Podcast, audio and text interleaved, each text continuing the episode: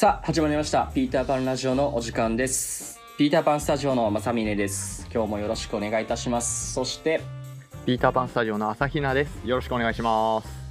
お願いしますえっ、と今回のピーターパンラジオは一応漫画トークっていうことで漫画について適当に話をしていきたいと思うんですけどもそうですね。えっ、とその前にちょっと小話を挟みたいんだけど小話ですか？あの先日私誕生日だったんですねおめでとうございます。ありがとうございますで誕生日から2日後にえっとその日はなんか前の職場の人に誘われてあのかなり遅い初詣に行ってきたんですよ遅いね。うんもう行ったんだけどね初詣なるほどね。行ったんだけどそうなんか行きませんかってなってまあ行ってきたわけよはいはい。そうでなんか神田の方と飯田橋とあのーまさかの神社をはしごするっていうねいや、いいね。飯田橋いいね。近くかそう神楽坂あるし。いいね。うんまあ、どこに食いついてんだってとこなんだけどね毘沙門天とか行った？いや行ってない行ってない。なんか神田明神となんだっけ東京なんとかなんとかってなんかねあのー縁結びの神様がいるらしくてその東京なんとかに。知ってる。そう。あ知ってる。めでなんかこう女子女子もいたから、うん。なんかまあその神田明神行った後にそっち行きたいって話になってたみたいで。うん。そう。ではしごしてさ。なるほどね。そうでそのまんま終わってあの昼ご飯みんなで食べててうん。でもう昼から飲んでたわけよ飲んでて。早いですな。うんワインの飲んでうん。で、まあ、その後帰ってきてうん。であのまあ前回も話したけど花粉症でさうん。そうで花花粉の薬飲んでんだけど、うんやっぱこう外歩いてるとちょっとこうしんどいわけよ。うんうん。でその状態で酒飲むとさ、うん。余計ちょっとこうしんどいじゃん。おー。そう。で帰ってきてああこれちょっと寝よっかなとか思ってて。うん。結構朝早かったし、うん。そう。でそしたらあの家着いてあのテーブルの上にさうん。なんか段ボールが置いてあるわけですよ、段ボール。うん、なんだこれと思って。でその段ボールの上にあのキングコング西野さんの書籍「ゴミ人間と」うん。あと,、えー、と東野幸治さんの「この素晴らしき世界」っていう本が段ボールの上にこう置いてあって。それは自分で Amazon で買ったやつでしょ？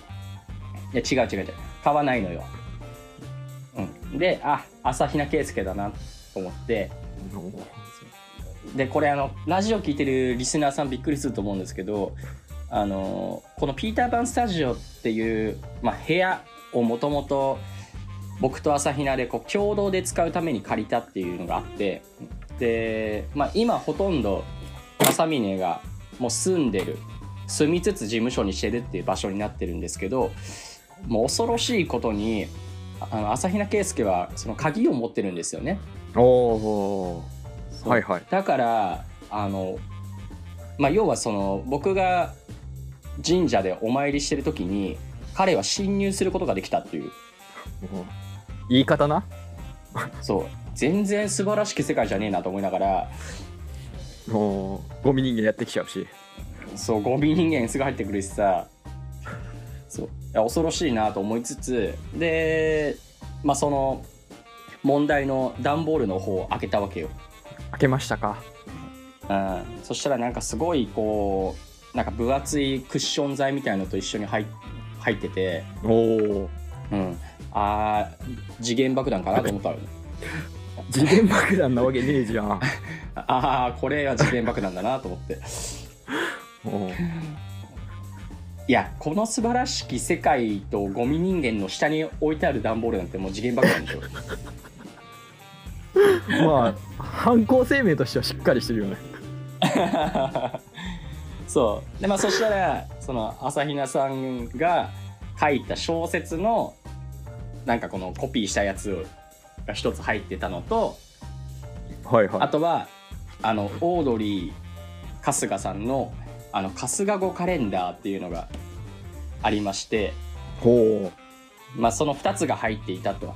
うはいそうでまあ2人ともねあのオードリーのラジオのリスナーなのでもうこの春日語カレンダーっていうのはもう周知の事実なわけですよ。そうだねそうそうだからやっぱ心なしか嬉しかったわけよ。テンション上がって「お春日語カレンダーだ!」と思ったわけよ。やべえやつだそうで分かんない人いると思うけどさ春日語っていうのがなんかその春日さんがこう独自でなんかこう、まあ、単語をちょっとこう変な言い回しをしていったりとかしてそうね。でまあその一般的に聞いたらそれ何っていうようなしかもなんか言葉を結構変換していくんだよね。そうしてくるね。なんかあの小島よしおをなんかこうよしおになってその後小じよしになって何々になってみたいなもう最初の原型が分かんなくなるぐらいこう変形していくみたいな、うん。うんまあ、ネタというかこうやり取りがあって。そうね。そう。でその分かんない言葉が、えー、と365日のこう日めくりカレンダーになっててそのカレンダーの数字の下にその春日語がひと一言書いてあると。はい。いう状態で。そう。でもう全然何の言葉か分かんねえなと思ってて、まあ見てたんだけどペラペラと。うん。そう。で、まあ、さっきも言った通りその朝比奈さんのね小説も一緒に入ってて。うん。でこ,、まあ、これもあの少しずつ読もうと思ってなんかこう、うん。エッセイじゃないけどこう短編集みたいな短めなお話がこう入ってる感じだったので。そう。そうだねまあまだね。そう1話目しか読んでないんだけどそう。でまあそんなん見ながらでまあその春日語もペラペラめくりながらしてたんだけどあのそこで恐ろしいことが起きてさ、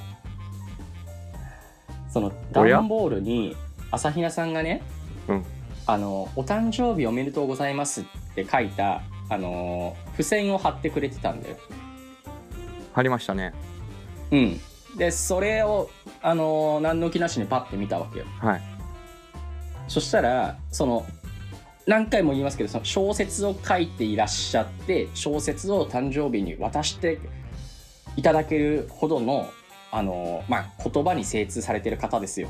はいうん、その「お誕生日」っていう字の「えっと、生まれる」っていう字が抜けてて「おはたんお誕日おめでとう」になってたわけよ。あおーえっと、これは春日語かなと思って。春日語だとしたら深いぞと思って。おーもうね、お誕生日なのに、その生まれるがないから、生まれてないわけよ、もう。おそうですね誕日なのよ。お誕日おめでとうございます。あこれはなんだ？この、いろんなこと含めて、こう、春日語とかと、あの、小説を書いてるってこととかけてのボケなのかなと思ったんだけど、はいうん。まあ、きっとね、これはただの、あのー、誤字。違います。違います。違います。なんだよ。脱字です。一緒だよ。びっくりしたよね。うん。いや誰が春日語使ってんねんと思ったよね。いや。いやこっちもハラハラしてたからね。いやーもうこれを言いたくてしょうがなかったよいやーこちらもそのオタクがワイン飲んでる時間帯、はいはいはい。こちらも4ヶ月ぶりに電車乗りまして。あお久しぶりの外出だと。あうんうん。爆笑問題のねカーボーイを聞きながら。はいはいはい。で揺れ出してたわけですよ。うん。でまあ部屋の場所に行くまでに2パターンあるなと。まず部屋にいるいないパターン。うん。うん。でいるパターンでもうん。あのーこの情報伝達の発達したさうん。社会だからさうん。あのパソコン通して仕事してる可能性があると。ああズームしたりとかね。そう。うん。あの個人だったら全然いいんだけどうんこれ誰かがいるとうん。いやこれはいろいろと面倒くさいと。うん。迷惑かかっちゃうと。なるほどね。お客さんと話してたりとかするとね。そう。そう。それは良くないなと。うん。うんっていうパターンと一番ダセえのはうん。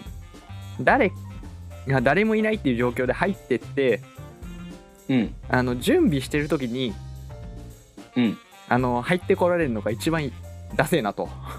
うん。はいいう状況ですよ。はいはいはいい。やまず部屋の前に着きましたと。うん。ピンポン2回押しましたよ。うん。あいねえと。うん。で鍵開けて中入ったらまあ案の定いないと。うん。で段ボールをカバンから取り出してうん。まあ作るわけですよ。うんうん。ね。ぺちゃんこになってたやつをまあ立体にするだけだからもう数秒ですよ。うん。でやって組み立ててまあさっき言った仕掛けをしてはいはいはい。よし帰ろうと思ったんだけどうん。でも何冊かあのー部屋に置いてある本を持っていきたいなとお思って。うん。でそこ本棚というか棚が2人で分棚けてる。があるね。あってうん。俺の棚のところにうん。あの修理中のギターとうん。おそらくエレキギターなのかな？わかんないけど、まあ、カバーに入ってるギターらしきものがあって、はいはいはいいやー商売道具だからでも慎重に慎重にね。あ どどかして。どかしてで中から取り出して、うん。いやそしたらさうん。じゃオードリーのムック本とかあるわけよ、うん。まあ、読みたいけど。うん。もうしね取り出し物だけ取り出して。うん。でまた同じようにこう戻して。はいはいはいで帰ろうと。うん。いやゴミ人間とこの素晴らしき世界でうん。まあ十中八九わかるだろうと。うんいや思ったけどうん。まあ一応書いとくかと。はいはいはいはい。でで部屋を回してもさペンがねえっつうん。おおうんうん。ペンがねえっつうんでもそこからパニックね。いつもその辺に転がってるペンがねえと。あいや結構あるけどな。であのローボードじゃないけどさうん。うんなんか棚の上がさテーブルみたいになってんじゃん。うん。あそこに見当たんなくて。うん。うんなんで几帳面になってんだよと思って。あ あででテーブルの上に筆箱があって、むき出しのペンがあったから、あはいはい。で書いたのよ。うんお借りして。うん。で早く出なきゃいけないっていうのも あり。もう泥棒じゃねえか。泥棒の心情じゃね あーっつって。えか急がなきゃっつって。そう。結果急いだ結果ねあの生まれるっていう文字がね、消えてしまいました。すごいよね。人が生まれた日にさ生まれるって字を消すんだもんね。これはす素晴らしいメッセージなんだ。と思ってなるほどね。でずっと違和感はあったのよ。あったのかよ。そうなんか違和感はあって。うん。なんかなんか引っかかってる。でああ。今の話も聞いててうん。俺多分漢字の間違いをしてるだろうなと。おおあそんな気はしてたんだ。そうなんかだお誕うん。生日のた単の字。うん。ごんべんにさあるじゃない、うん。あの漢字を俺ミスったな。うんうん。あこれいじられるやつやと。うんうん。って思ったらさうん。違うところでいじられて今戸惑ってる、そっちっつって。そっちか。小学1年生の漢字忘れちゃいましたか。つって。いやーびっくりしました。そう。なんかねいやお誕生日の「誕の字」ってさはい。あのちょっとこう難しいというかさなんかごんべんにあのまあ延長の円みたいな感じになるわけじゃないうん。円の左側が入ってうん。でこの中身のあのところがこう止めるだったか、うん。あの任せるみたいなさ。あるね。あの武士の死みたいな感じの。うん。あっちだったかと思う時があるわけよ、うん。俺はね。うん。そう。そう。だからねわかんないわかんないけどなんかこの「単」の字はすごく丁寧に書いたっていう筆跡を感じるわけよ。はいはいはい。なんかこの字のバランスもいいし、うん。だからあこいつ多分「単」の字をちゃんと書けて安心したんだなと思って。なるほどね。抜かったなと思って。向かったね。あー。だからあれよね。もうこの「生まれる」の字抜けた付箋の下にある小説を見るときっとなんか抜けてんだろうなって思っちゃうよね。まあ抜けてんだろうね。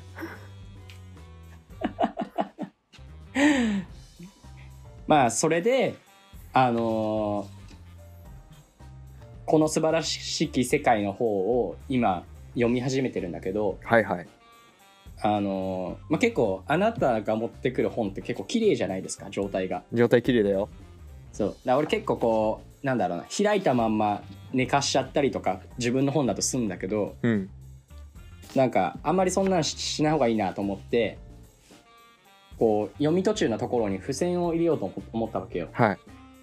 うん、でその時にあの「お誕生おめでとうございます」の付箋使わせてもらってるよね。なんて日だ。なんて日だじゃねいやー。あすっきりした。あーすっきりした。やべ17分喋っちゃった。ダセーな ちゃんとちゃんとエピソードトーク喋っちゃった。ダセーな惜しいなそれよくさか完璧だった。完璧だったのにな。じゃあ付箋の存在をね。あれ3枚目なのよ。やめればよかった。3枚三枚書いたんかい。3枚書いてあやめればよかった。あ いやーだからあれね。あのー泥棒は向いてないねお前には、うん。よかうん、きった、っとねもう完璧なこう計画犯罪でもお前はなんかミスを犯す犯すタイプだから。そうね。そう指紋全部拭き取ったのになんか安心してドアノブの指紋そのまま残しちゃうとかしそうだからさいやー。違和感はそれだったか。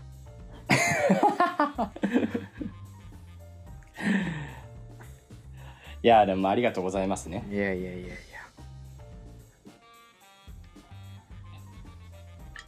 どういたしまして。でそろそろ漫画の話をしたいんだけどさ。お前が広げたんだ。うんごめんごめん もらっこれは今日今日喋りてえと思ってさ。これでねもらったんだ。ありがとうで終わったんだよ。そうなんだよ。面白くしようとしちゃって俺も面白くする要素残しちゃったからさ。もうさどうぞこれでエピソードトーク作ってくださいっていうメッセージかなと思ってさ。いやー。いやゴミ人間ですね。いやーゴミ人間 いやでもさ前回1週間前ラジオやってさうん。で結構こう漫画の話になったじゃない？なったね。であのカイジの話になったじゃん。カイジの話になったね。でそっからさ読み始めちゃってさ。いやあのカイジを。一巻から？あのもう最初から。あのベンツのエンブレムパクってるところから。あ そうそうそうそうそう もうで読み始めて今あのワンポーカー編って知ってる？ワンポーカー編？いやわかんねうん。あじゃあもう結構じゃね。えだからもうえっ、と希望の船エスポワールも終わってえうん。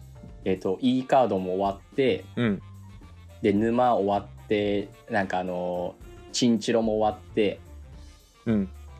でその後にあの敵の親玉いたじゃない？兵道って。ああ会長ね。会長会長。うんで会長の息子がいいんだよ。はいはいはい。でその息子と今戦ってるシーンなのね。その前に1個挟むよね。あれ挟まなかったっけ？麻雀挟まなかったっけ？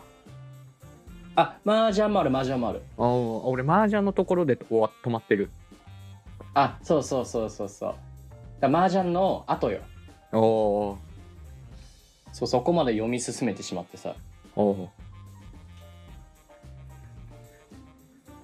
そうだから最近毎日怪獣読んでる生活なんだよね。いや自堕落だな。自堕落だよね。で何がいやそう。だって怪獣を読んでうん。えっ、とあなんかちょっとねこうねなんつうの？ずっと漫画読んでるとさうん。罪悪感がするわけ。おお一日。なんかあちょっと仕事しなきゃなとか。うん。あちょっとさもう一回休憩しようみたいはいはい。な、うん、でその休憩がてらなんかコーヒー飲んだりとかしてうんでその時に箸休めであの東野幸治の「この素晴らしき世界」とか読んでたりするわけよ。いやもう来い。もう組み合わせダメじゃん、うん。あの最悪。栄養素の偏偏り半端ないじゃない。最悪や。あもうジャンクフードにジャンクフード食ってるみたいな感じじゃない？最悪や。何回言うんだお前。そうそうそうそう。だからなんかなんだろうね。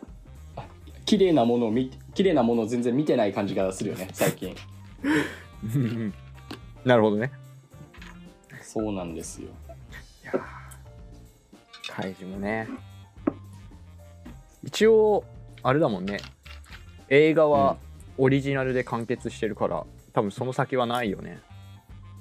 あそうなんだ。多分映画は見てないな。かなでまたね。そのさ。うん。なんだろうそのポーカーの話。うんに行く前にさ、うん。こう麻雀が絡んでくるのがさ。うんうん。多分ネックだよね。いやそう。お前は麻雀知ってるけど知ってるじゃない。うん。俺わかんないからさうんそうだから結構ねなんだろう。ちょっと飛ばしながら読んだ感じはあるよね。あうん。なんかし分かる人だったらこれすごいんだろうなって思いながらーうん読んでんだけどうん。いまいち分かんないルールが分かんないからさ、うん。うん、ふわーっとしながら読んでた。だよね。いやカイジね。カイジも面白いよねだからねそのもともとさ多分赤城とかうん。ってしわかる？あえっと赤木武則の方？違うね。違う湘ね湘北高校ないね。3年じゃなくて？あ違います違います。私の夢は全国制覇ですじゃなくて？うんあの笑われてさ同級生投げたりしないのよ、あの週刊バスケットボール読みながら。うん、で失意の中さ体育館行ったらさ顔をよく覚えとけっつって。いや俺の言わせろよ。失意の中体育館行ったらさ小暮くんがさリバウンドの練習をしててさ机があって言って。いやそっちの赤木じゃないのよ。ちゃんとボールを返してくんないんだっつって。そうか。うん。まあいいや。高校で全国制覇だ。話はいいや。あれでしょ？あのか開示書いてる人がやってる麻雀の話でしょ？はい。とか。でなんかそっちのね イメージの方が強いから、うん。ななんだろう麻雀書いてる人だからうん。どっかで出てくるんだろうなとかね思ってて面白いんだけど。あの有名なシーンあるもんね。あのリバウンドを制する者はゲームを制すみたいな。いや違うのよ。ちちなかった？なかったよ。自分の血をかけてさ麻雀するっていうさ。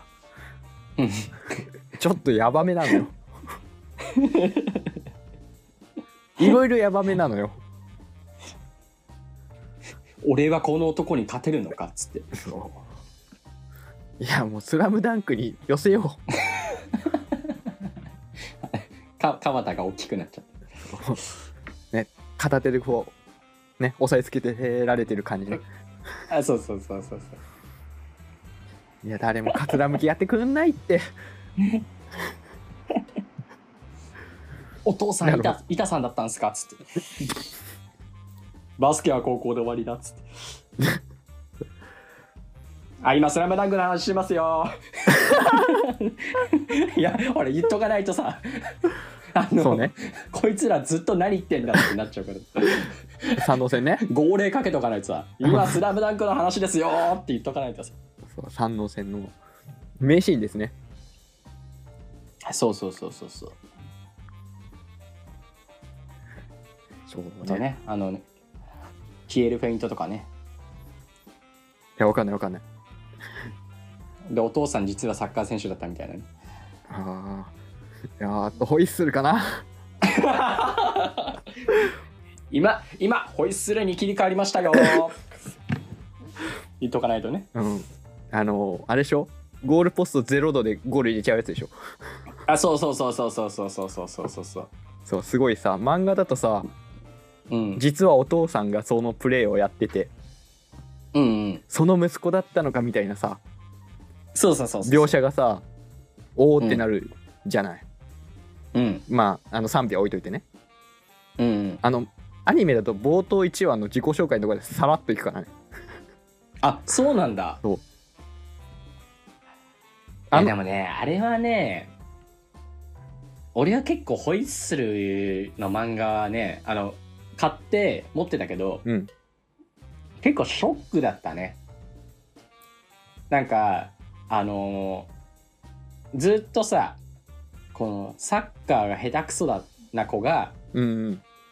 でこう体格にも恵が恵まれてなくて、うん。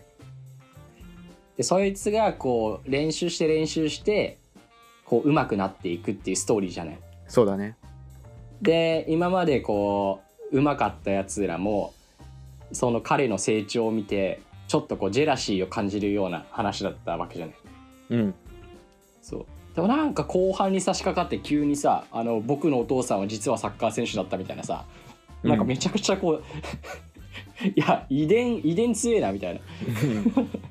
なんかすごい冷めたの覚えてんだよね。いやいやまあそうなんだろうなって。なんだよっつってサラブレッドじゃんみたいな。ねで雨の日にさあなんかお父さんのスパイク履いちゃってさ。あれムカついたよな。いやーでもまあ往々にしてあるよね。そういううん。実は何々でしたみたいな、あるね。だってナルトとかもそうじゃん。ああはいはいはい。そうだよ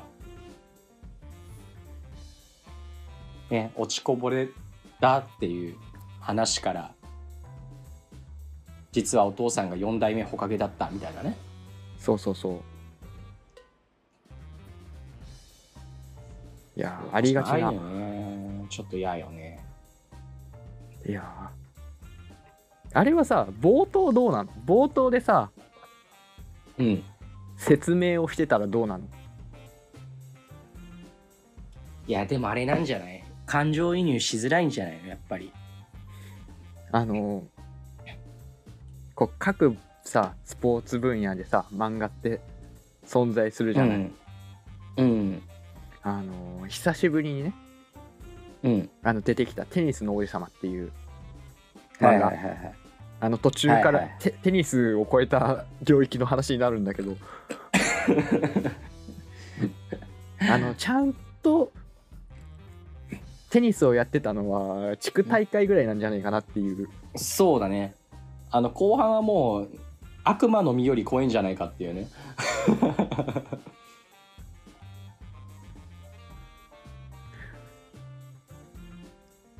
そうですよ。おっと今ねギリギリ保てたよ、こっち。今お前音飛んだろ。音飛んだ。終わったかと思った今 今ねギリギリのところで悪魔の実ぐらいの声声は聞こえた。何何と戦ってんだよ。いや不安定なインターネットの接続よ。そう。姉さ もう冒頭からさうん。あのなんか伝説の選手の息子だと。はいはいはいはい。でその息子にあ違う息子じゃない。その息子だから もう英才教育されてうんうん。めちゃくちゃ強いっていう設定で。うん。こう話は進んでいくわけよ。うん。そうだね。そう。っていう話はどうなんですか？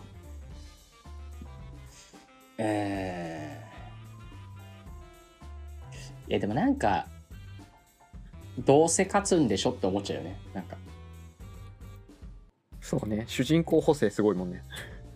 そうそうそうそう。だから要はしその背景があっての主人公ってなるとなんかもういかにこう圧倒的に倒すかみたいなさうん。感じになるからさそうだね。なんかなんかあんま入らないよね気持ちがね。難しいところだよねそうだからなんだろうね。なんかカイジの話に戻っちゃうけどさ。うん。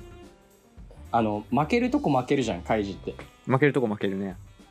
そう。だからさこう盛り上げて盛り上げて盛り上げてあ多分勝つんだろうなって思ってんだけどうん。勝たないかもしれないと思うとやっぱちょっとハラハラすんだよねなるほどね。そうだからだ定期的に負けてる方が漫画としては面白いかもしれないよね。そうね。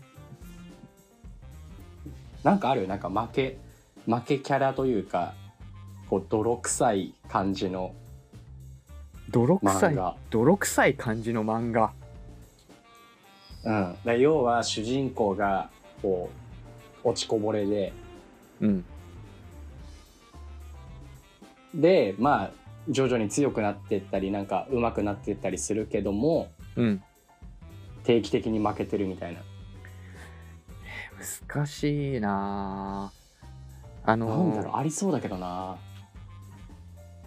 とね野球漫画でうん。あの大きく振りかぶってっていう漫画があるのよ、はいはいはいはい。うん。あれ高校生ぐらいかな多分。うん。うんから連載してるんだけど、うん。いや連載じゃない単行本になってるんだけど。いはいはいはい。やすごいのよこれが。うーん。これが。まず何がすごいって。うん。あの12年ぐらいの月日が経ってんのにうん。まだ1年の冬なのよ。あーなるほどね。そう。全然進まない系ね。そう全然進まねえのはいはいはい。で主人公の子が、あのピッチャーなんだけどうん。あの球がクソほど遅いのよ。うんうんうん。で中学時代私立に通ってたんだけどうんそこの理事長か何かで あの、うん。し親戚の人が。うん。それでまあひいきでエースやってるみたいなはいはいはいはい。感じなのよ。で、うん。それが嫌であの県外に出てきてうん。で野球部もない学校に行くのよ。ああなるほどね。そう。あのお母さんかの、まあ、母校なんだけどうん。で、まあ、そっちに行くんだけどうんでコントロールはめちゃくちゃいいのよ。ああはいはいはいで変化球もそれなりに投げれるのよ。うーん。ででそこで1年生だけで野球部ができるっていうところで、うん。まあ、そのまま入って10人しかいなくて、うん。しかもうーん。1人あの元陸上部だったみたいな。っなるほど。ていう野球部が1回戦で、まあ、勝つのよ。うーん。超名門校みたいなところに。ほであれよあれよでベスト16ぐらいまで行くんだけど。ううんで16で負けんの。なるほどね。でそこから夏の大会に余裕でコールド勝ちした学校とかにうん。あの逆にボコボコにされたりとか。うーんそういうのはあるかな？あーあやっぱたまに負けんのがいいよね。そうまあ1年生だからっていうのもはいはいはい。あるよね。いやあの難しいよね。その1年生のさうん。ストーリーでさ、3年生までやる体だとさうん。それはいいとこで負けるよねうんうんうん。とかあと野球漫画今多分一番人気だと思うんだけど「ダイヤのエース」ってはいはいは野球漫画があるんだけどいうん。それはあの東京が舞台なんだけど、うん。まあ、東京の、まあ、強豪校と言われてる学校に主人公が入って、うん。まあ、要は甲子園とかも行けますよみたいな。はいはいはい。あの立ち位置からスタートするのよ。あーそっからなんだ。そう。でも周りはもう県外県内外か。構わずもうスカウト来たりとか、野球に自信があってきてる人たちだから、うん。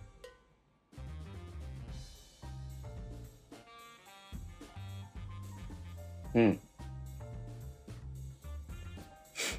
飛んだか。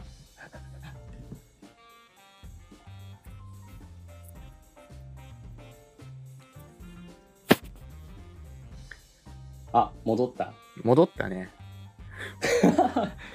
戻るなら落ちろと思う。俺ダイヤのエースの話しちゃダメかな。自信があったからからそう。でまあえこのまま続けるの？ダイヤのエースの話。どうぞ。でまあそこでまあお野球漫画って基本的に他校との試合とかで甲子園を目指していくのがこうメインで入っていくじゃない、うん。でもそれはその漫画は強豪校の中でまあレギュラー争いをしてみたいなところに軸を置いてるのよ。ああなるほどね。そう。だからあの1回目の夏の大会とかうん。まあこのまま甲子園行ってもおかしくないみたいなノリなんだけど。いうん。や普通に負けるやんみたいなへえとかね練習試合とかも普通に負けるからね。なるほどね。ですげえいいピッチャーだって、まあ、同級生にいるんだけど、うん。そのピッチャーが調子がいい時に限って怪我したりとか。ああはいはいはい、はい、いやまあまあリアルありそうやなと。うん。で多分これはわかんねえ。今俺も読んでないからあれなんだけど、うん。今2年生の夏ぐらいをやってるはずなんだけど。あじゃあやっぱ長いんだ。そう。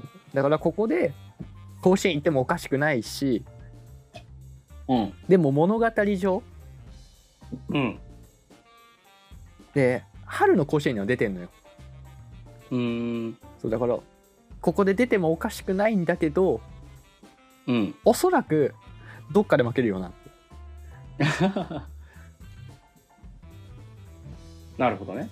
で3年生の時になんか甲子園優勝させるんだろうなとは思うんだけどうん。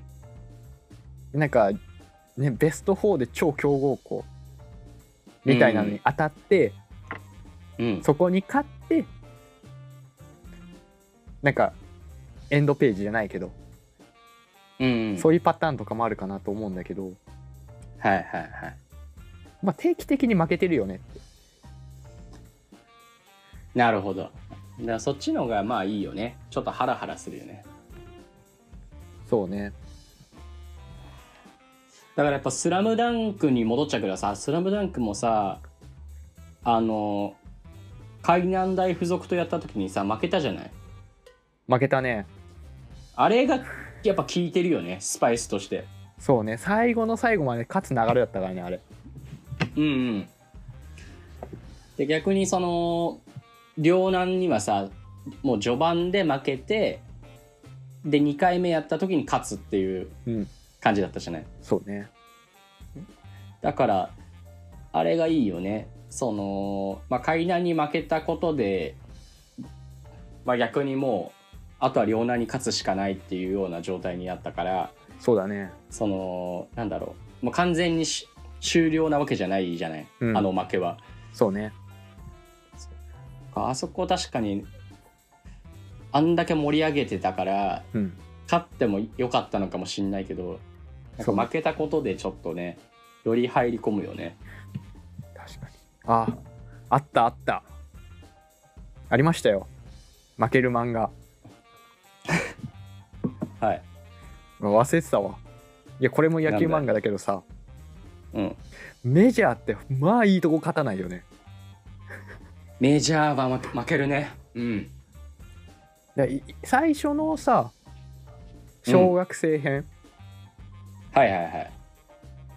は、まああのライバルチームに当たるさ横浜リトルに、まあ勝つけどさうん。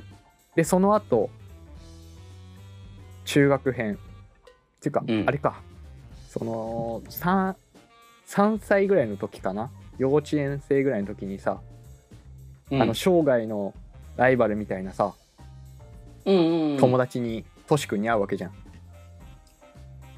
としやくんね。そう佐藤としやくん。佐藤俊也君うん。に会うじゃない主人公が。うん。で毎回毎回小学校の時も俊也君のいるチームうん。中学の時も俊也君のいるチームうん。には勝つんだけどさうん。なんかその後なんか負けてるよねうんうんうん。で中学は勝って県大会みたいなとこ行ったらさ後のさ、ピッチャーの化け物みたいになるさうん。眉村くんがいるさはいはいはい。街道付属中にさもうボッコボコにされてさうん。で街道に行く決意をするわけじゃない。うんうんで街道を後々ね高2の冬ぐらいに出てってさ。あそこの下り楽しかったな。街道編が一番面白いと思うもん。面白かった。そのなんだろう。要はカイドウで一番になったとてみたいな感じだよね。そうそう。逆に外に出てカイドウと試合がしたいみたいな。そうちょっとねネジが飛んでるあからね。れあれは面白かったね。で で高校のさうん。チチームもさまずうん。主人公のさうん。本田五郎まあ高校だから重野五郎か。重野五郎がさ、入ってもさ8人しか男子生徒がいないみたいなさうんうん。高校とか。にしか行けない状況で。はいはいはい。街道線とぶつかるじゃない。うんであれもさ最終的には負けるじゃない。ああそうだったね。そう。ん。勝負に勝って試合に負けるみたいな。うんうん感じじゃない。うんうん。でその後もさ日本代表戦とかでさ。うんうん。すげえこう試合結果バンバンいってるけど大丈夫かな。さっきからさっきから試合結果バンバン言ってるけど。うんでもどうぞでアメリカ戦でさうん。負けんじゃん。うん。で重野五郎というピッチャーはとても素晴らしいピッチャーだってさうん。後々こう、ね、小幼少期からさうん。こうかいあの描かれてるストーリーなのにさはいはいはい。なんかメジャーに上がってちょっとしたぐらいになってからさうん。もう成績とかさうん。なんかもう文字で起こされてさうん。もう急に駆け足で終わりに向かっていくじゃない。はいはいはいはいはで主人公さ栄冠掴んだことがないんだよね。いああそっかそっか。そう、さいうんうん。最後の最後で1個取るんだけどうんそれまで栄冠はなく。ああなるほどね。そっか勝ってないのかずっそうと勝ってない。その選手はね主人公はすごいってなるんだけどうん実績がこう伴ってないというか。うんいやバリバリすごいんですけどでねこう描かれてないところではうん。すごい賞とかも取りましたみたいな。うん書いてるんだけど優勝したことないんだよね。そうだね確かに。で後々さこれ、うん。メジャーのセカンドかな？2じゃなくてセカンドっていうさこの息子の話になるのよ。あそっかあ俺ねそこまで今見て見てないんだよね。そうああのーまあ息子の話なんだけど。うんうんでまあそのメジャーのその最初のシーズンうん。に出てきた選手とか登場人物とかって、まあ出てくるのよ。へえ。でまあ最初の方で会うからいいんだけどさあのーうん。俺誰だっけな？覚えてないんだけどまあまだ現役やってんのよ、台湾とかでうんうんうん。あその当時いた選手がね。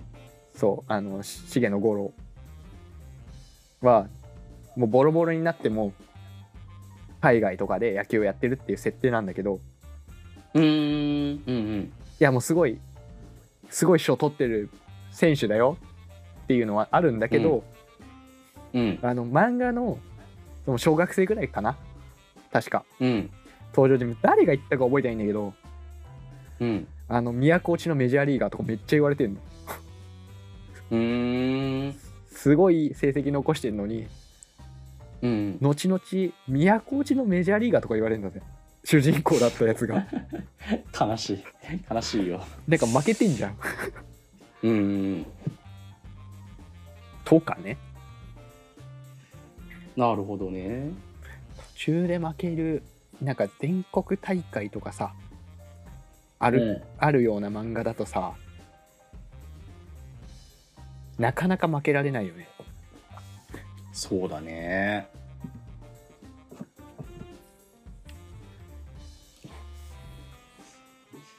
そうか。いやメジャーそうだな。まだ途中までだな。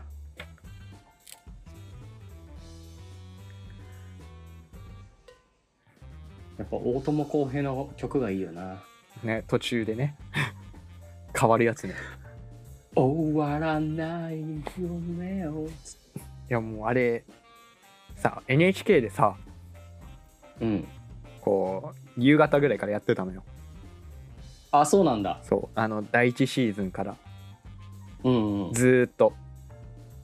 で、うんうん。高校ぐらいまでうん。あのーロード・オブ・メジャーっていうロックバンドがずーっとオープニングやってたのよ、そうだよね。そう。だね。そう急にさこの海外に渡米するみたいな話になったらさ。うん。いやもうステージ変えたかったんだろうね。いきなり大友康平でビビったよね。あれはね。いやでもいいいい曲よね、いい曲なんだけど。あうんいい曲なんだけど笑ってたよね。ずっとロード・メジャーじゃねえんだって。そうそうそうそう ロード・オブ・メジャーって名前だったのにと思いながらね。そう。でさなんかのエンディンエンディングでどこのシーズンのエンディングか忘れたけど、うん。第1シーズンで使われてた心得のカバーがどっかに流れてんのよ。はいはいはいはいはい。いやいやそしたら最後まで使ってやってって。確かに。思った思った。そうせ青春時代に聴いてたさバンドだからこそ余計に思ったよね思った。そうなんか心得か。そう。うん。別の人がカバーして歌ってるのがあったよね。そそう。確かに。いやロード・オブ・メジャーでいいよみたいな。そうそうそうそう。てかロード・オブ・メジャーの方がいいよと思ったよね。そ普通に。う、うん、あのカバーして超えてこないって一番ダメじゃんなんか。そうだね。うん。ああ原曲の方がいいなってなっちゃうってさ。でもそれだけ大友さんの力がすごかったっていう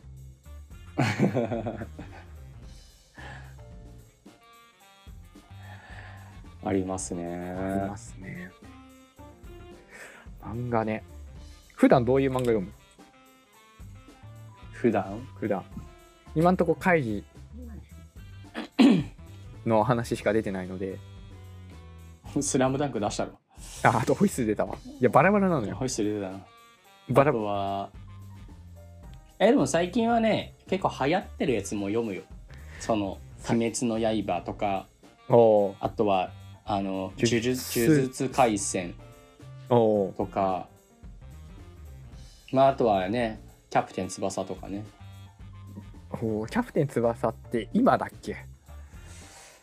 あの今今もうみんな読んでんじゃない？安定して高い位置にあるんだけど熱量今じゃないよね。もういやもう子供から大人までみんな読んでんじゃないの？キャプツバいやもう最近のキャプツバのニュースはあのー所属チームがバルサだかレアルだかでどっちかに入った時にあのーその代表みたいなのがすごいなんか残念なコメントを出したっていうニュースしか知らんよ俺。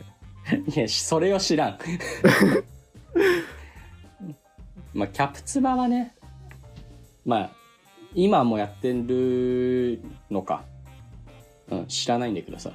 いややってんのか知らんのかいいやキャプテン翼のピークはもう第1巻なのよ。え何？え？第1巻ってあれだってそれこそメジャーと同じ方式取ってんじゃないの？少年時代から始まってるイメージだよ俺。えそうだよ。えその第1巻がすごいピークだよ。ピークだよ。いやだからまあ有名な話だけどまずそのキャプテン翼はあのいきなりあのトラックにひかれそうなシーンから始まるわけよ。いやもう衝撃的展開。えそう。でまだちっちゃいんだよ。その翼は赤ちゃんで。おう。そう。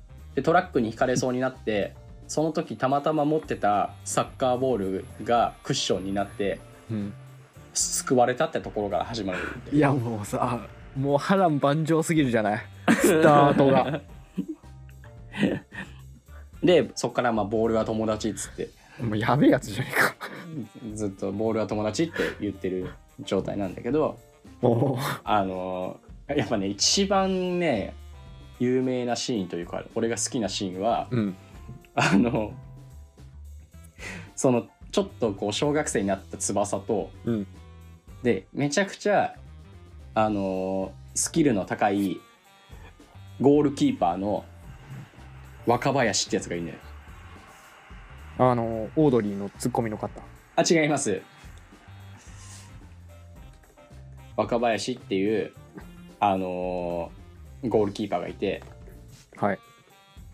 でここの人はあのーペナルティーエリア外からのペナルティーエリアってこのゴールの前にあるこう線があるんだけど。ペナルティーエリアってでサッカーってさうん。ゴール前に2つ線あの囲いみたいなのあるじゃん、うんうん。どっち？手前？奥？あのね大きい方？えっ、と外側外側。あ大きい方ね。そう手前はあのゴールラインって言うんだけど。あそうなのね。はいはいはい。そう。もうちょっとこう広い。うん。でそのペルペナルティーエリア外からのシュートは決められたことがないっていういやもういやつがあるのよ。やもうチートやん。よくあるチート設定やん。そうだからミミそうミドルシュートは入んないみたいな。う。んでまあこう天才ゴールキーパーと呼ばれててうんでその翼とその若林君で対決をするわけよ。はい。でそこにたまたまあのーもともとブラジルに行ってたうん。男がたまたま見学し見学してるわけよ。うん。なんかプブラジルのチームで活躍してたなんか日系ブラジル人みたいな感じなんだけどおでそいつがロベルト本郷って言うんだけど。いやもうなんか名前がすげえな。そう。で多分その翼とか若林くんが小学生でこのロベルト本郷は多分20代半ばぐらいな感じのうん。位置で。でこいつがたまたまその2人の戦いを見ててうん。でなんかねロベルト本郷はなんか病気を患ってサッカーが続けられなくなっててでちょっと自暴自棄になってたわけよ。はそう。だから片手にウイスキーを持ってたの。いいやもうやべえやつの典型作ってんじゃん。だからもうもうそう。なんか酔っ払いみたいな感じで歩いてて、うん。たまたまその試合あの戦いを見てた見てた状態だったの。うんでそれを見てあのロベルト本郷が「この勝負ウイスキー1本分の価値がある」っつってあのウイスキーをあの空に向かって投げたわけよ。そう。でそのなんか戦いに乱入したんだかなんだかっていうくだりがあったのね。やっぱ俺子供ながらにそれ読んでて別にウイスキー横に置けばいいのにと思ったわけよ。別に ウイスキー1本分の価値があるってこれを空に投げてあのーあのポイ捨てだしさそれ。は やっぱり、うん、なんか別にあの価値があると思思うことは自由だけどうん。別にな投げることないよなって思って。いやもう冷静。冷静な読者。そう。でキャプツバのピークそこよ。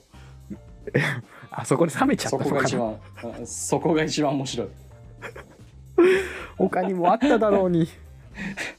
まああとはあれよね。あの石崎くんっていうあのー必ずどの漫画にもいるこうガッツだけのやつ。あ言い方な。で得意技があの顔面ブロックなの。いいやもうガッツの象徴みたいになってっから。やもうなんかねなんかこうヒューガヒューガこ小五郎小五郎小次郎だかなんだかってこうすごいシュートを打つやつがいたりとかして、うん。もう弾丸シュートと呼ばれて、うん。もうみんなディフェンダーとか吹っ飛ぶぐらいのやつなの。おそうそれをこう顔面で止めたりするわけよ。ーいやもうやべえな。ででみんな出た石崎の顔面ブロックっていうのいや 冷静。首ももげるだろっつって。冷静。冷静だな。でも後に日本代表まで行くんだよこの西崎君は。いやすげえな。ガッツと顔面ディフェンスだけでそう。でみんなおのおのこう技があるんだよ。なんかうん。あのつ翼のドライブシュートとかあなんかシューガ有名だねのタイガーショットとかうん。そう。なんかなんだろう誰々のなんとかディフェンスとかうん。あのーなんかカミソリシュートとかみんなあんだけど、うん。もう石崎石崎君はもうガッツの石崎。だけなのよもう。ガッツだけでやってるから特になんか大技はないから。いやもういやもうね体を呈してボールを止めるっていうさ。そうそうそうそう。いやーいやーガッツキャラはね。必ずいるよね。あのヤムチャ的な位置だよね。そうだね。あ そうそうそうそうそう。ヤムチャがやられたらやべえのが来たと。これやべえの来ましたよ。あそうそうそうそうそう。そうかませ犬的なね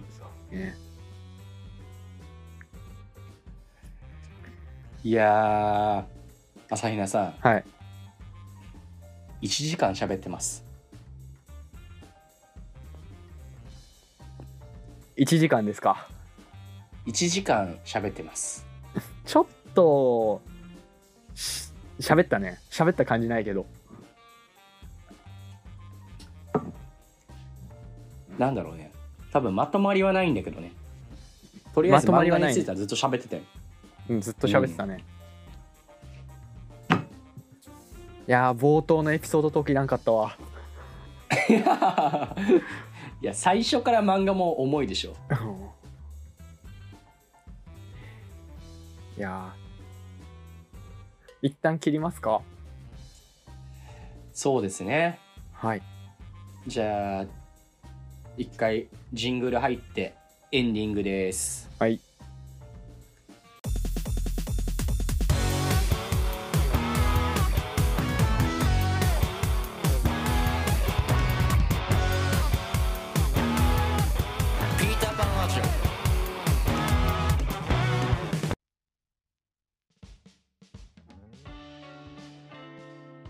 ピーターパンラジオエンディングです。オエンディングです。いやー漫画の話をしたけれども。へいへい。あっち行ったりこっち行ったりで。しましたね。なんか全部こう表面さらっとって感じだったね。いやキャプツバの石崎くん出たのは結構深いよ。いや石崎くんって結構みんな知ってると思うよいやいやいやわかんないじゃん。ガッツだけで日本代表まで行ったとかわかんないでしょ。いやまあそれはね日本代表になってたんだっていうところはね びっくりしたけど。まあね今回のラジオに共感してくれる人はすごく仲良くなれそうだよね。そうだね。うんちょっとねあの脈略がなかったじゃない。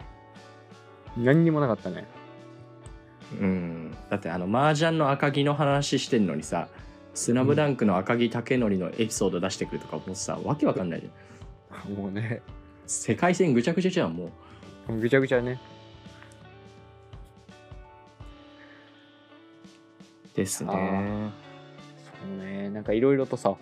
うん。いやもう「スラムダンク一本だったらそれはそれでさああいけたりするじゃない？まあねあのうち薬局やねんとか出てきたりね。そうね。ね。あるけれども。うん。なんかこうふわふわふわふわしてたなって。そうだね。そうですね。っていうのはね感じましたね一応今回の放送がね多分3月の18日ぐらいかな。おおもうちょっと後かな。そうあの毎週木曜日9時から夜の9時に YouTube の方はアップされていますので。でポッドキャストはね特に何曜日って決めずにあの私の編集が終わった時点でアップしているので、まあ、そっちの方がね。は早いっていう感じだけどね。うん。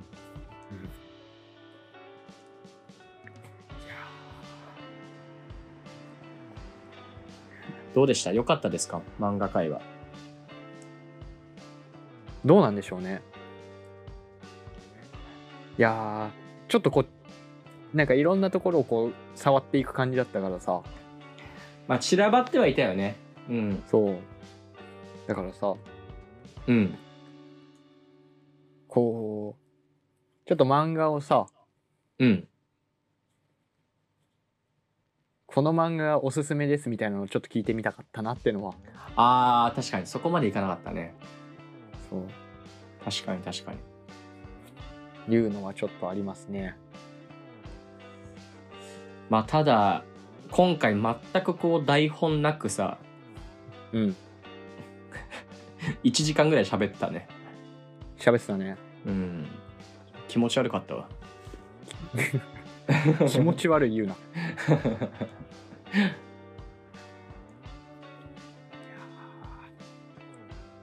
まあそういう話でね盛り上がれるっていうのもまあいいんじゃないかなと。そうですね。思うけどね。確かに。いやコナンの話したかったなコナンの話で出なかったねね。なんかあのさ主人公が負けるみたいなさうん、うん、話で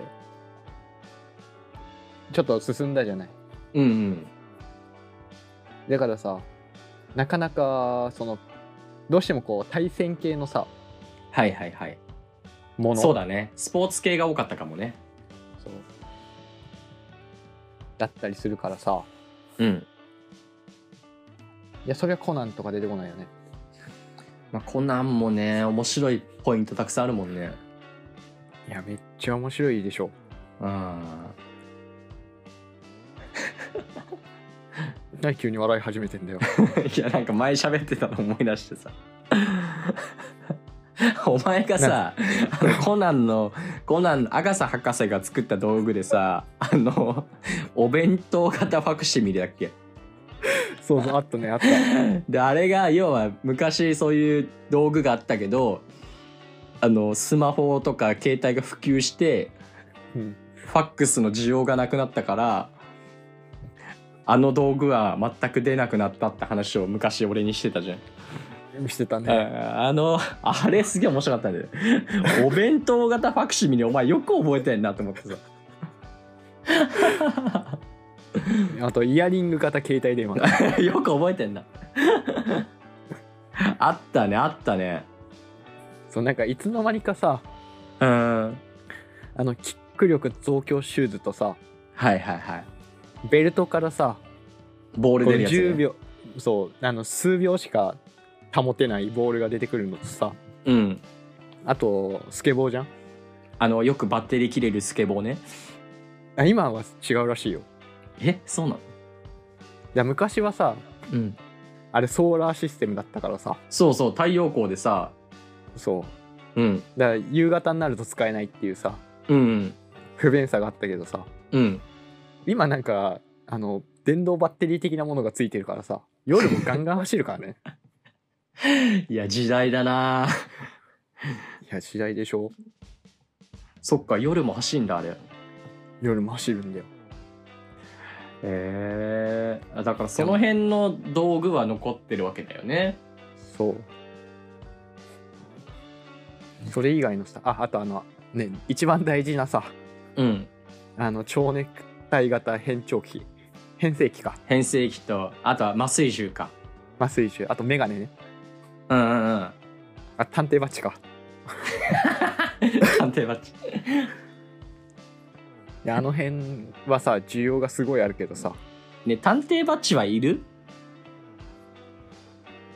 みんなスマホ持ってんでしょ？いやこれがさまた難しいところでさうん。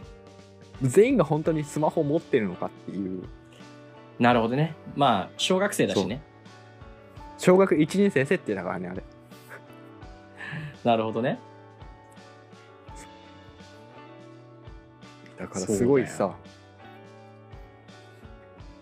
いやもうさそのやっぱ1年も経ってないからさ。あそのの作品の時間軸は。物語的ね。そうだね。そう。作品の時間軸としてはさ。うん。だってもう実際の時間軸で言うとさもうとっくにあの工藤新一だった頃の年齢超えてるもんね。そうよ。そうだよね。別にあの黒の組織と戦わないでもさもう体が自然と成長していってさうん。元の高校2年生になっちゃってるわけだもんね。そうそうそう。いや、うんそうなんだけど。そうだよ。だからコナンがねいや6歳からで高校2年って16だから10年経てばね大丈夫なの、うん。まあ悲しいかな蘭姉ちゃんその時26だけどね。そう。もうコナンって20年ぐらいやってっからさもうもういい社会人よ。2626 26蘭姉ちゃん36だもんなもう。でまあそうなんだけどさ。めぐれ警部そろそろ定年じゃねえかそうね。っていうこうまあいろんな矛盾点はさはいはいはい。あるんだけど。あの1年縛りっていうさうん。中でさ動いてるからさ。うん。まずあのコナンの持ってる道具がどんどん進化して時代に合わせて進化してってるのよ。うんでもうさっき言ったさこのファ弁当型ファクシミリとかあって。さ うん。もうお呼びではないのよ。はいはいはい。っていう中でさうん。もうすごいこれのシーンはずっと俺の中で違和感が残り続けてるんだけど。うん。あの昔さうん。それこそそういうメカが出てきてるぐらいさ。うん。まあこの電話とか。はいはいはい。そういったものがなかったわけじゃない。うんうん。だから昔ってあの米花町駅のあの、うん。コナンが住んでるうん。町の駅の、うん。けまあまあ目立つところのうん公衆電話であの蝶ネクタイで声を変えたはいコナンが、はいはいうんあのー電話してるわけですよ。うんラン姉ちゃんと。うんその時はさ何も思わなかったんだけどさ。うん。今思ったらなかなかやばい絵だよね。誰が？その電話ボックスで話してるっていうのが？あ電話ボックスじゃないもん。あの電話のあのボックスじゃなくてさ公衆電話が置いてあって。ああはいはいはいはいまあちょっとそこで立ち話みたいな。っうんうんうん。ていうスタンスなんだけどさ。うん。もうその受話器も取れるか取れないかぐらいのさうん少年がさうん。あの蝶ネクタイを口に当ててさ あバーローとか言ってんだよ。あ 確かにね。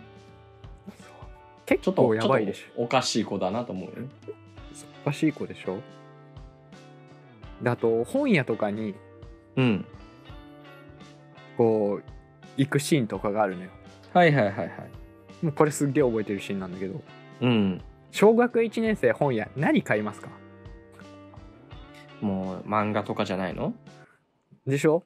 うん。小1だぜ。小1であのその年面白かったと言われているうん。人気作家のあの推理小説を買ってんだぜよくレジ通したよな。いやまあレジ通したのもそうなんだけど 小学1年生がまあ現代単価で言いますよ。1800円ぐらいの本をうん。あの買うんですよ。おねまあお使いかなぐらいのいあれなのかもしれないけどさ、うん。まあ、なかなかのことじゃないですか。そうだねもうねあの世界観は本当にあの変貌具合はなかなか面白くて。もう何でもありだもんね。そう何でもあり。なんかもうさあ今もう推理漫画というよりかはさうん。なんかもうねたバトル漫画みたいになってんじゃん、はいはいはい。はい、でも何でもありすぎてルパンとか出てきてんじゃんあなんかたまに出るよね。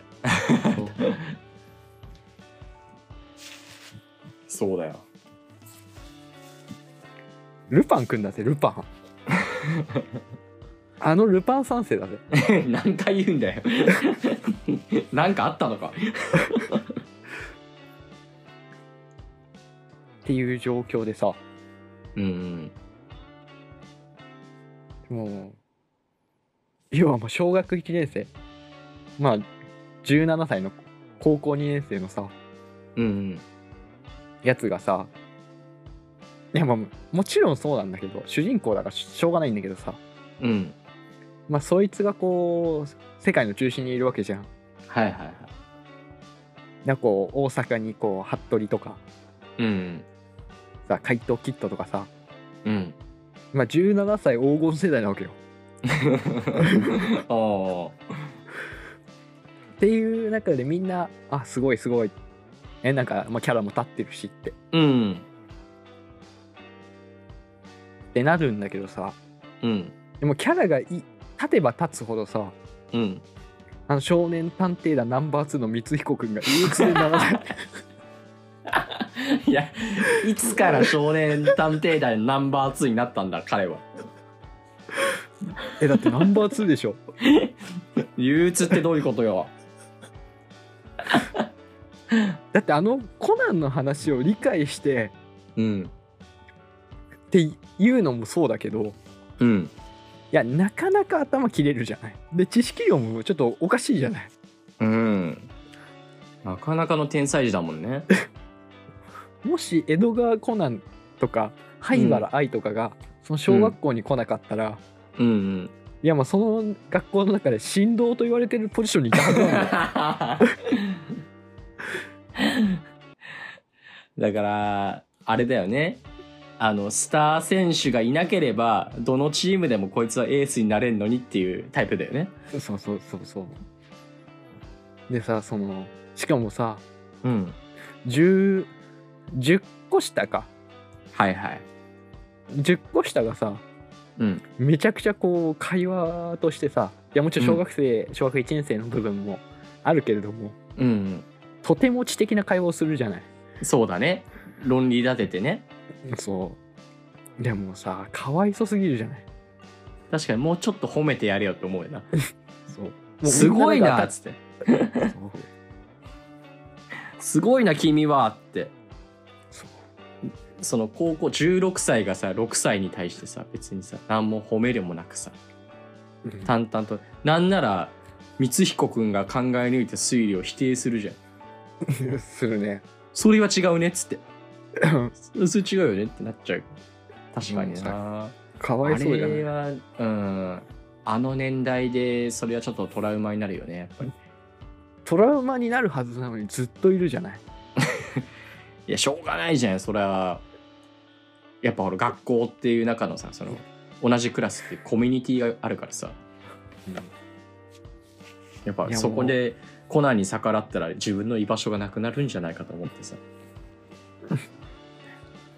まあ確かに。まあ確かにそれはあるんだけどさ。いやなんか非常にねいや見ていてこう悲しくなるというか。初めてだよ光彦君に感情移入してるやついやなんかすごいいやそれこそこうかませ犬感すごいじゃない？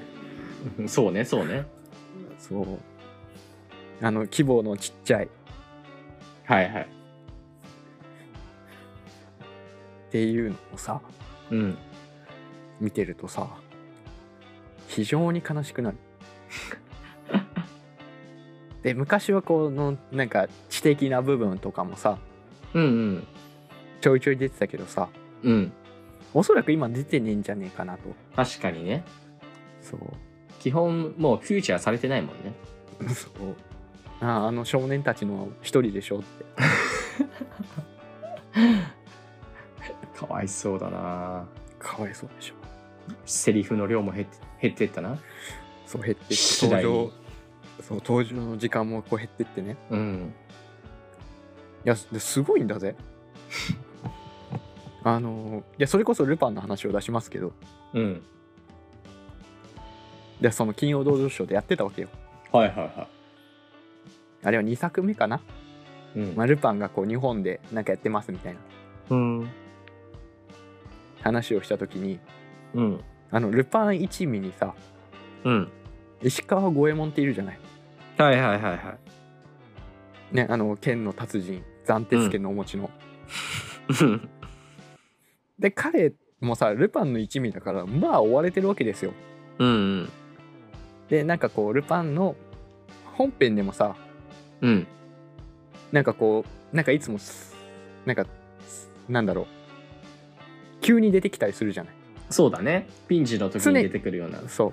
常にいるのは次元じゃない。ルパンの横に。うんで五右衛門はでも追われる身。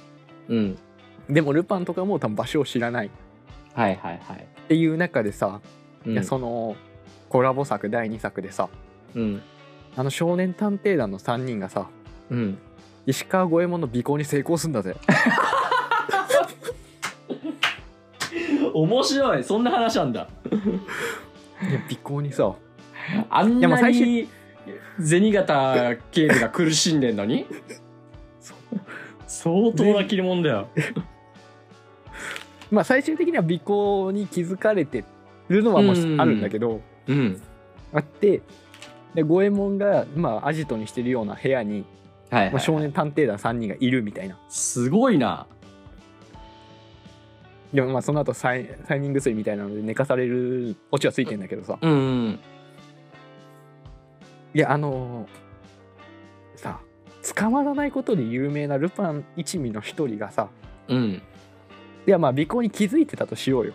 うん。でも相手小学1年生の6歳だぜ。6歳に隙見せてやってもいいかなって思わせるさ。あの能力の高さを持ってるわけじゃないすごいな。もっとフューチャーされていいよな。だ憂鬱だよね。光彦君の憂鬱。そういやー面白いね。っていうまあどこに目つけてんだっつうとこだけどね。うん。終わりますか。終わりましょエンディングコナンの話じゃんずっと。結果。う結果ね。わかりました。じゃあまあ引き続き YouTube の方は毎週木曜日夜9時からポッドキャストはもうその少し前に配信してまいります。それでは今回はここまで。ありがとうございました。ありがとうございました。